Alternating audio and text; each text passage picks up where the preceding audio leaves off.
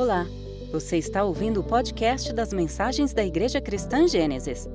Queremos convidar você para estar com a gente todos os domingos. Para mais informações, acesse igrejacristangênesis.com.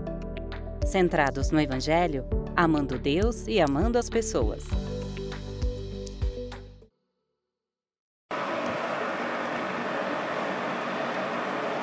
Estamos aqui hoje recebendo novamente a visita da Nicole. Tudo bem, Nicole? Como é que foi a semana? Foi boa? Como é que tá, Jonathan? Tá bem? Manda um abraço para ele. Gosto muito do Jonathan. Aprendi a gostar dele. Hein? Irmãos, a, a Dede ela não está conosco porque é, essa semana ela vai ficar junto com os seus pais, ajudando a eles. A minha sogra inicia amanhã um processo de radioterapia.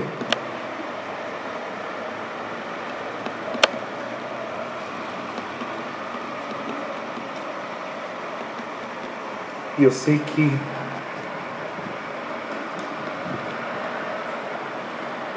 o Senhor, todo tempo, Ele é bom.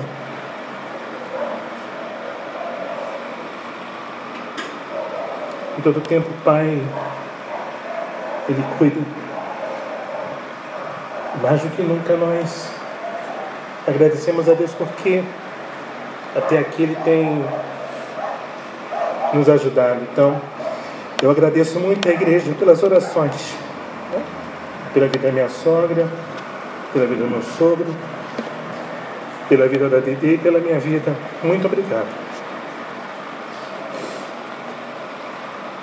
Gálatas capítulo 5, versos 22 e 23 diz assim: Mas o fruto do Espírito é amor, alegria, paz, longanimidade, benignidade, bondade, fidelidade, mansidão, domínio próprio. Contra essas coisas não há lei.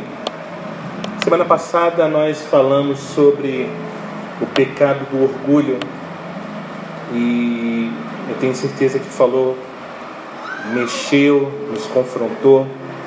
E hoje eu quero falar sobre um pecado que muitas das vezes passa por despercebido por nós que é o pecado do egoísmo.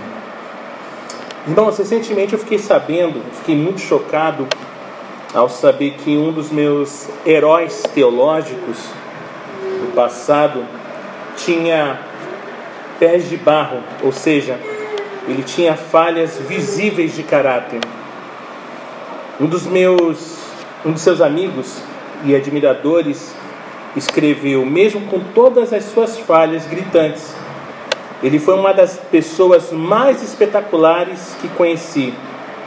Agora, quais eram essas falhas gritantes? E esse mesmo amigo, ele descreveu meu herói como alguém insensível, egoísta e também controlador.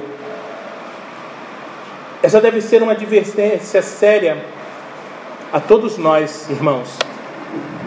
Podemos ser muito instruídos teologicamente ou ter um alto padrão moral e, mesmo assim, não exibir as qualidades graciosas do caráter cristão que o apóstolo Paulo chamou de fruto do Espírito, como acabamos de ler. Podemos talvez ser ortodoxos em nossa teologia e circunspectos em nosso padrão moral. E mesmo assim, tolerar em nossa vida alguns dos pecados de estimação que não nos fazem mal nenhum.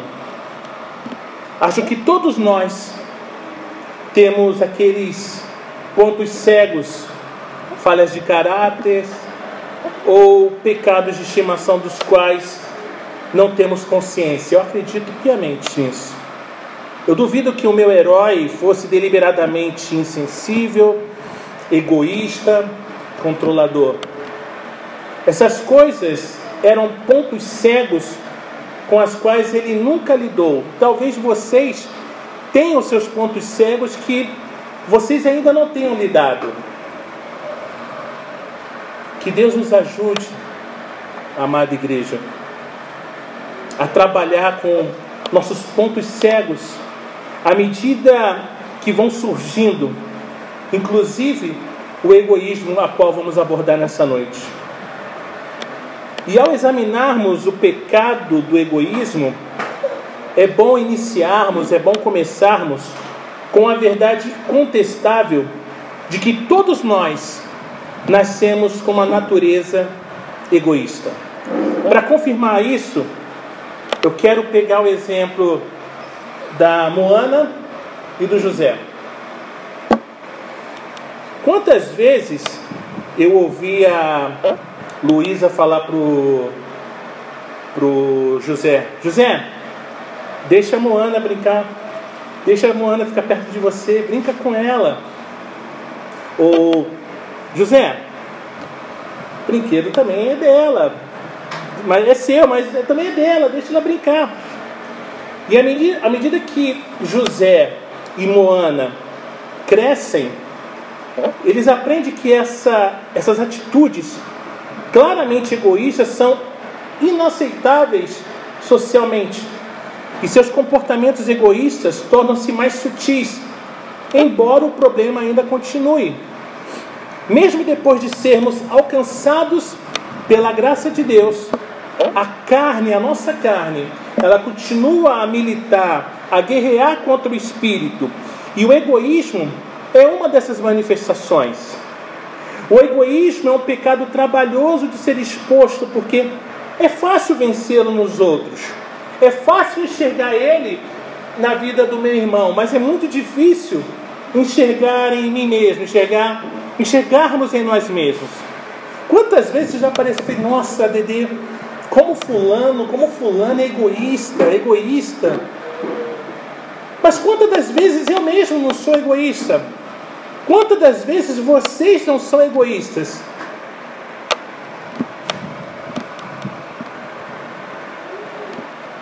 Além disso, igreja, existem graus de egoísmo, assim como existem graus de sutilezas em suas manifestações. Existem pessoas cujo egoísmo é rude e evidente. Gente assim não dá a mínima para a opinião dos outros.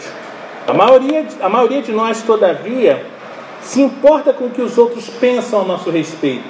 E nesse sentido, somos egoístas mais gentis e refinados. Quem não se preocupa com o que as pessoas falam de nós? Sabe, eu fico muitas vezes preocupado, pensando, ai, fulano está pensando de mim ou achando de mim, mas eu não tenho que me preocupar com isso. Mas eu fico preocupado. O egoísmo ele pode se manifestar de várias formas, e nessa noite eu quero discorrer aqui na igreja sobre quatro áreas em que o egoísmo se, manifesta nos cristãos. O primeiro é o interesse. Paulo escreveu em Filipenses capítulo 2, verso 4 o seguinte: na versão NVI. Cada um cuide não somente de seus interesses, mas também dos interesses dos outros. Ao usar o termo interesse, Paulo se referia às preocupações e necessidades de outras pessoas. Contudo, porém, esse termo será usado por mim em um sentido um pouco mais restrito, abrangendo somente as coisas nas quais estamos interessados. E eu pergunto: quais são os nossos interesses? Nesse estágio da, da vida, Dede e eu estamos interessados em cuidar da nossa saúde. E eu comecei a me exercitar, tá? Eu fiz até essa semana matrícula numa academia, algo que eu achava a última coisa na minha vida. E comecei um tratamento no joelho. Então estou muito feliz. Eu falei, puxa vida, eu, eu, eu venci a trava de entrar numa academia e me senti à vontade. Obviamente eu tive a ajuda do André, que foi comigo, me acompanhou. No primeiro dia, parecia aquele irmão mais velho, mesmo que as formas não se encontrem, mas olha, não, PR, tá legal, é bacana aqui. Mas no segundo dia eu tive que ir sozinho, né? Ir lá fazer avaliação física e tudo mais. E foi demais, foi muito legal. Sabe? O problema é que nossos amigos também estão em uma fase de cuidar da saúde. E quando nos reunimos, conversamos sobre a saúde de quem? Claro que é sobre a nossa saúde. Se formos sensíveis aos interesses uns dos outros. Ou seja, e aí, você está bem? Você está se cuidando, Léo? Eu estou. Mas e vocês também estão se cuidando? Se alimentando bem? Mas se nós, ou outro casal, por exemplo, não tiver a sensibilidade, a conversa provavelmente, igreja, será de mão única. Ou então ficaremos esperando chegar a nossa vez para nos gabarmos ou que não demonstrar qualquer interesse verdadeiro pela saúde dos nossos amigos. E eu usei esse exemplo específico de saúde só para ilustrar que somos tão propensos a nos interessar pelos nossos assuntos que mostramos pouco ou talvez nenhum interesse pelas questões alheias. Nossos interesses talvez abranjam o trabalho, o lazer e outras coisas. Talvez você goste, por exemplo, de trabalhos manuais. É natural que você e seus amigos ou amigas que gostem desse tipo de atividade conversem sobre seus últimos projetos quando se reúnem. Enfatizando aqui, você precisa mostrar interesse genuíno pelo trabalho dos amigos e não apenas pelos seus projetos. No momento, eu finalizei um pequeno livreto para crianças onde abordo sobre o catecismo. E eu tenho um interesse enorme por esse projeto. Assim, quando alguém me pergunta, pastor, sobre o que você anda escrevendo ultimamente, é fácil ficar empolgado e gastar um tempo falando sobre o que eu escrevi. No entanto, meu interlocutor tem seus próprios interesses e eu preciso ser sensível e indagar sobre outras coisas: trabalho, família, viagem, filhos, que lhe deem a oportunidade de falar também do que gosta. E para testarmos, igreja, como está nosso egoísmo em relação às coisas que nos interessam, basta refletirmos na conversa que acabamos de ter com alguém ou com um casal e compararmos o tempo que gastamos falando de nossos interesses com o tempo que gastamos ouvindo a outra pessoa. E aí, como é que é o seu tempo? Você para de fato ouve o que a pessoa tem a dizer? Ou você está mais interessado em falar tudo aquilo que você está vivendo, que é muito legal, é muito bacana, mas não dá a oportunidade da outra pessoa também expressão que ela está sentindo. Eu concordo que essa forma de egoísmo parece tão inofensiva que você não entende por que inclui ele em minha exposição. Na pior das hipóteses, igreja, egoísmo tem cara de grosseria e nada mais. E geralmente é visto como falta de consideração, mas não como pecado. Todavia, é um sintoma de egocentrismo. O egoísmo revela que nos preocupamos somente com a nossa vida em 2 Timóteo capítulo 3, dos versos 1 ao 5, Paulo faz uma lista de pecados bem nojentos que irão caracterizar os últimos dias, a época de hoje. A lista menciona os amantes de si mesmo. Amantes de si mesmos é uma boa descrição de pessoa egoísta. O amante de si mesmo é, antes de qualquer coisa, egocêntrico megalomaníaco. Em casos extremos, o egocêntrico não dá mínima para, mínima para os interesses, necessidades e mesmo desejos dos outros. Só se interessa por si mesmo e suas conversas egocêntricas refletem essa postura. A segunda área que eu quero abordar nessa noite, em que o egoísmo se manifestará, é o tempo. Tempo é uma mercadoria preciosa. E cada um de nós tem quantidade fixa de tempo em um dia. Alguém pode ser tão rico a ponto de ter dinheiro sobrando, mas pouquíssimas pessoas têm tempo de sobra. Todos nós somos ocupadíssimos, então é fácil ser egoísta com o nosso tempo. E aí, vamos parar para tomar um café, para conversar? Puxa, estou sem tempo.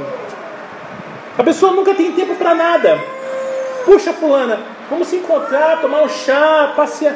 Pô, não dá, tô com muita coisa. Nunca tem tempo. Ah, pastor, você não conhece como é a minha agenda, o senhor não sabe como é os meus, o meu dia. Eu sei, o seu dia é um dia egoísta, porque você só olha para as suas coisas, de fato, para os seus afazeres, para as suas obrigações, mas se esquece que o seu tempo também ele é precioso para outras pessoas, a sua companhia é preciosa para outras pessoas.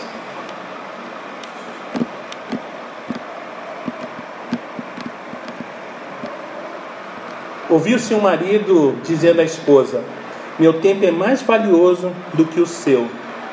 Isso é egoísmo descarado. Mas todos nós somos capazes de agir de forma semelhante, ainda que de modo mais gentil. Sejamos nós homens ou mulheres, velhos ou jovens, geralmente guardamos nosso tempo para nossos próprios interesses. A moça pede que a amiga lhe dê uma ajuda na tarefa da faculdade. No entanto, a amiga tem de estudar para um teste. Ela deve usar seu precioso tempo com a outra ou com si mesma? Ou pode ajudar com certa relutância? E quanto à primeira estudante? Ela tem sido egoísta ao pedir ajuda quando sabe que a outra tem de estudar para o teste? Gente bonita e fofa de Deus. Somos egoístas quando guardamos obsessivamente o nosso tempo e também quando tiramos vantagem do tempo de outra pessoa. Nos dois casos, pensamos primeiramente em nós e em nossas necessidades. Mas é no lar que o egoísmo em relação ao tempo é mais notório. Geralmente, marido e esposa, e até certo ponto os filhos, são responsáveis pelas tarefas domésticas. Muitas vezes alguém reluta em ir além da tarefa que lhe foi estabelecida. Isso não é obrigação minha. Um filho talvez reclame quando a mãe diz para ele fazer a tarefa de um irmão. Em geral, os adultos são tão abruptos em suas reações, mas o egoísta raramente enxerga as necessidades dos outros membros da família e também não sente pena de quem está sobrecarregado naquele momento. Quem nunca pensou assim, não? A Dede mandou fazer isso, eu só vou fazer isso. Mesmo que me sobre tempo, eu não vou fazer nada. Deixa para lá. Essa sexta-feira, sexta-feira a gente teve um acidente lá em casa. É, a Dede pediu um, um tubo de cola Bonder, né? E essa cola, né, com essa mudança de tempo, quando você vai abrir a tampa, você tem que prestar atenção para que o bico não venha junto e você deixe toda ela aberta. Foi o que aconteceu. Dede abriu e virou nas mãos toda a bonder. E aí foi aquele desespero, caramba. E a cola começa a secar muito rápido. E ali ela tirou a aliança que já estava quase ficando direto nela. E eu falei, caramba, Dede, tem que prestar atenção e tudo mais e tal. Caramba. Ela, puxa, amor, mas eu não fiz de propósito. Mas o homem falando para a parte sensível da família, da esposa, a parte mais sensível da, do casal, ela sente mais. E eu falei, caramba, eu fiz besteira. Eu falei, pô, amor, desculpa a forma que eu falei, mas eu fiquei preocupado. Eu deveria falar de outra forma. E aí eu fiquei na sala assistindo algumas coisas, e aí eu fui na cozinha beber água, e a aliança dela estava lá em cima, toda cheia de bonder. Eu falei, caramba. Eu falei, não, vou resolver isso agora. E aí, algumas técnicas milenares que eu aprendi, tirei todo o bonde e ficou como nova. Aí fui, acordei ela, aí fui e coloquei no dedinho dela. Só que o dedinho dela era o dedinho de noiva, não de casado. Falei, ah, obrigado, amor. Só que eu não percebi isso. Então, muitas das vezes, nós achamos que não, a minha obrigação foi só alertar a Dedê. Ela que se vire para limpar agora a aliança. Não, não custa nada. Não nos custa nada ir além. Sabe? Dificilmente oferece, eu faço isso para você. A Bíblia, porém, nos adverte, irmãos: levai os fardos uns dos outros, e assim estarei cumprindo a lei de Cristo. Fazer mais do que nossa obrigação e ajudar outra pessoa é um modo de carregar fardos uns dos outros. A terceira área eu quero falar nessa noite, em que o egoísmo se manifesta, é no dinheiro.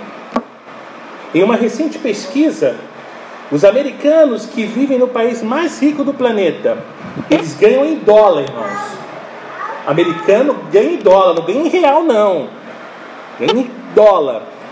Eles já nascem falando inglês. São bons. São bons.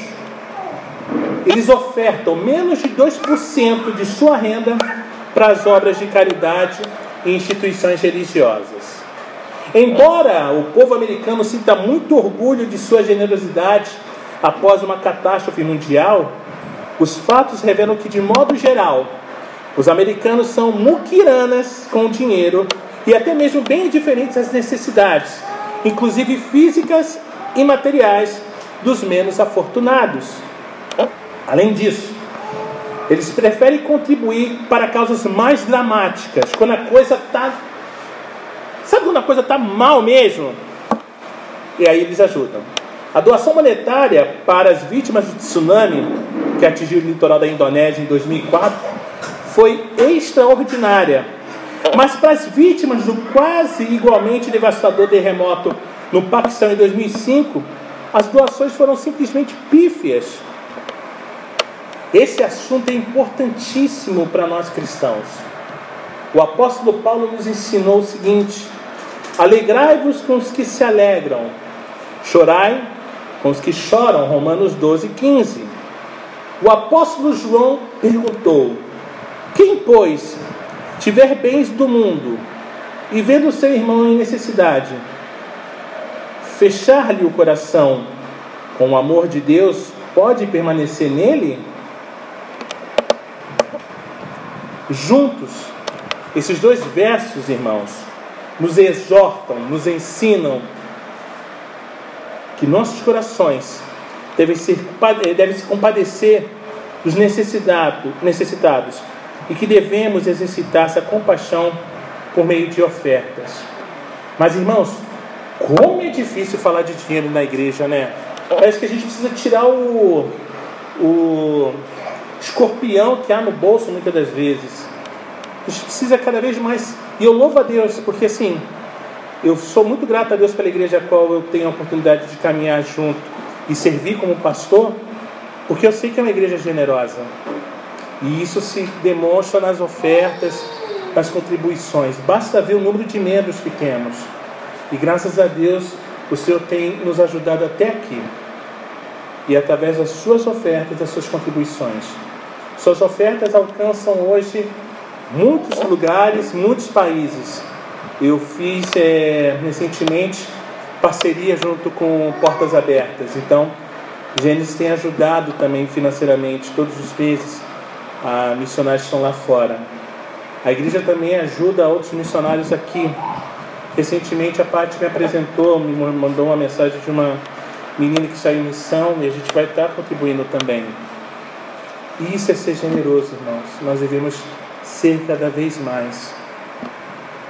E como já observamos, cada centavo que recebemos, até mesmo do nosso salário que ganhamos, é uma dádiva de Deus. Temos de ser administradores desse dinheiro e não gastar tudo em nosso próprio benefício, ignorando as necessidades dos outros. A quarta área que eu quero compartilhar essa noite, em que o nosso egoísmo se manifesta, é a descortesia. Essa característica ela se manifesta de várias formas, de várias maneiras. A pessoa grosseira jamais leva em conta o que suas atitudes causam aos outros. A pessoa que sempre chega atrasada e deixa os outros esperando é descortês. Quem fala alto ao celular a ponto de perturbar quem está ao redor é egoísta e descortês.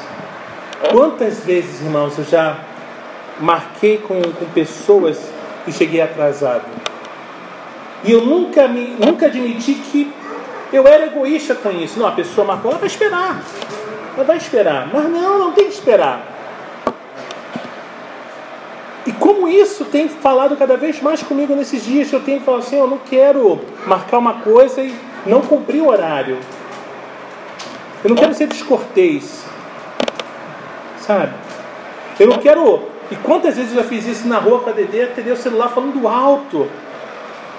E não fazia de propósito, porque eu já não ouço direito mesmo. Então, e eu falei, pô, não, agora eu quero falar baixo. Então, quando eu na rua, alô, sabe? Quase igual o Lucas Silva e Silva, quando vai gravar no seu diário, alô, alô, é mais ou menos assim, baixinho, para ninguém ouvir.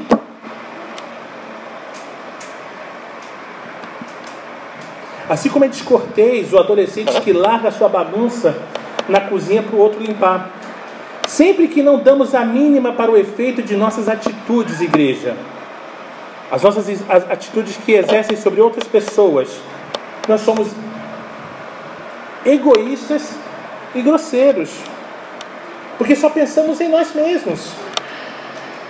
Também deixamos de levar em conta os sentimentos das pessoas.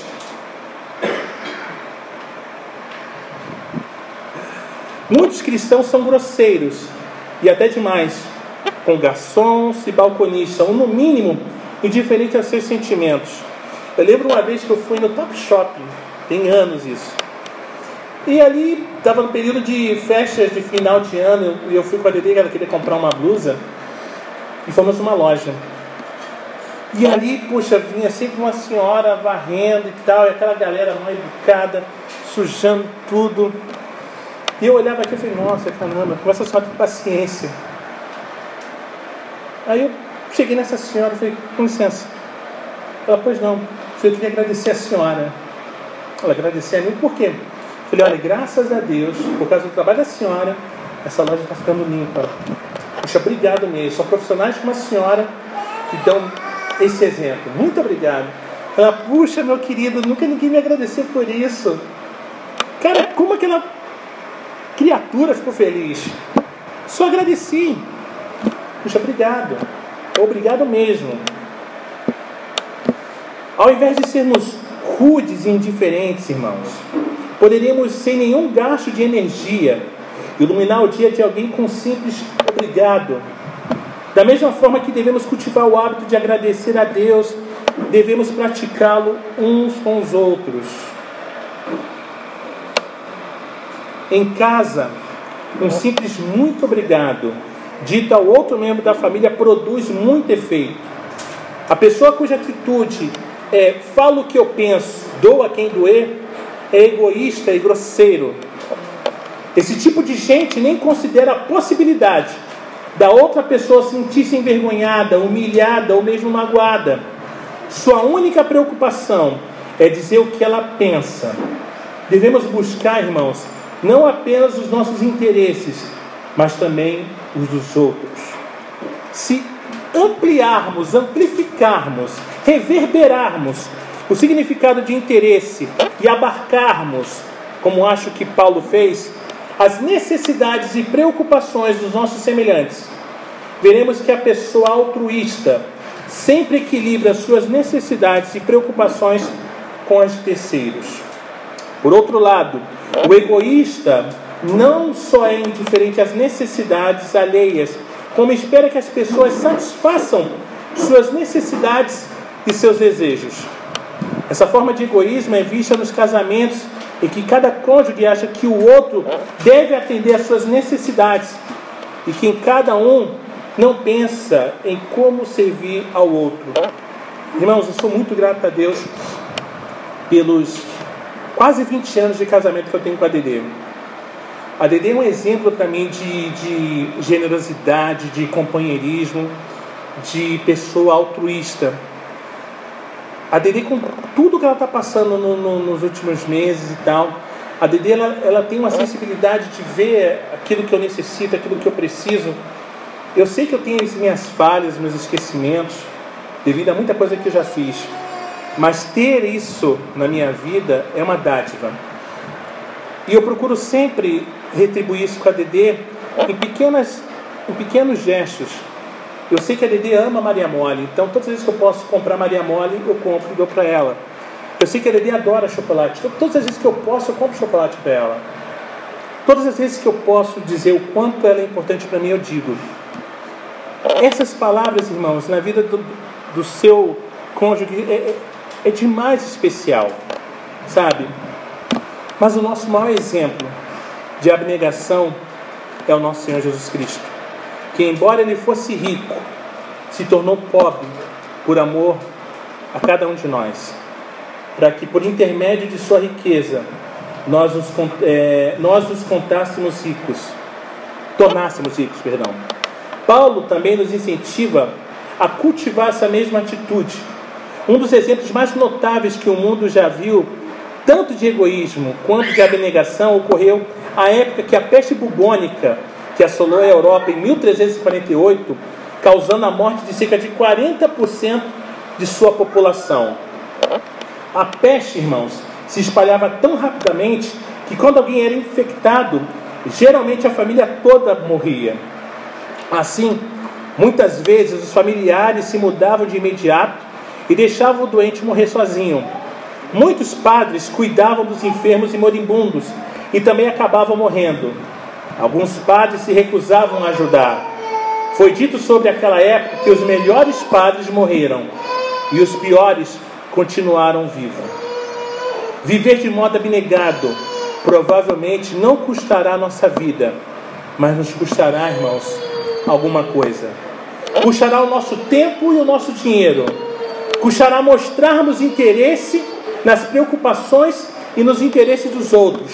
Custará também o aprendizado de sermos sensíveis às emoções e aos sentimentos alheios. O egoísmo é bastante comum nos lares, entre os membros da família.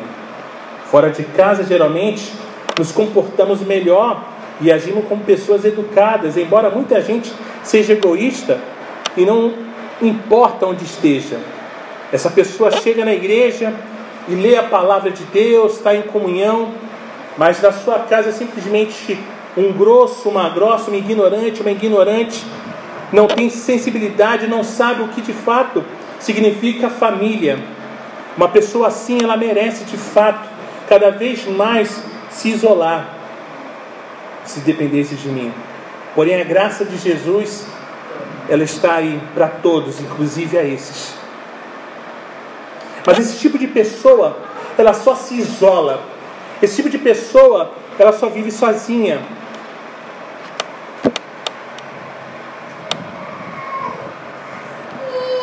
Em casa, porém, colocamos de lado as restrições artificiais que não fazem parte do nosso verdadeiro caráter.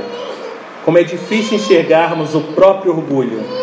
Seria bom pedir que os familiares apontassem as áreas em que o nosso egoísmo se manifesta. Contudo, devemos fazer isso sem adotarmos uma postura defensiva e sem partirmos para a retaliação, apontando assim o egoísmo da outra pessoa. Lulu, Oi, oi, André, me aponte os meus. onde eu sou egoísta. E a Lulu começa. Dispara um monte. E o André, ah, mas você também faz isso, pô. Você já. Não é isso. É como se é, Nicole pedisse pro Jonathan, Jonathan. E o Jonathan, oi. Aí o Jonathan começa. E ela, mas você faz isso, pô! Cara, não é isso. Ouça, receba no seu coração. Lembre-se do que Caio fala. Quem, pastor? A J. Caio, esposa do Senhor Caio. Eu recebo isso e eu posso guardar no meu coração. Faça isso. É difícil ouvir algumas coisas? Ah, é muito. Como é difícil ouvir que, olha, Léo, você é egoísta porque muitas vezes está preocupado com o trabalho e esquece de mim. Mas, pô, claro que não. E daquela vez que. Não, estava. Não, mas teve aquela. Não. Aí você quer tomar, você faz isso. É natural, isso vem, é do homem, é da. Sabe, da natureza humana. Mas não ouça a comparação. E peça a Deus para te transformar, Senhor, me ajuda. Me ajuda. Me ajuda a ser sensível. No início de minha exposição, eu mencionei que é fácil enxergarmos o egoísmo dos outros, mas é difícil reconhecer o nosso. Acho que todos nós somos propensos a ser egoístas de uma forma ou de outra, porque o velho homem pecador, continua guerreando contra as nossas almas. Assim, por favor, gente bonita e fofa de Deus, não considere o que foi falado nessa noite, achando que não se aplica a você. De fato, eu peço que você ore e se coloque nas ilustrações que usei. Ore para que o Espírito Santo lhe mostre evidências de egoísmo em sua vida e deixe que ele use seus familiares como agentes dele para esse fim.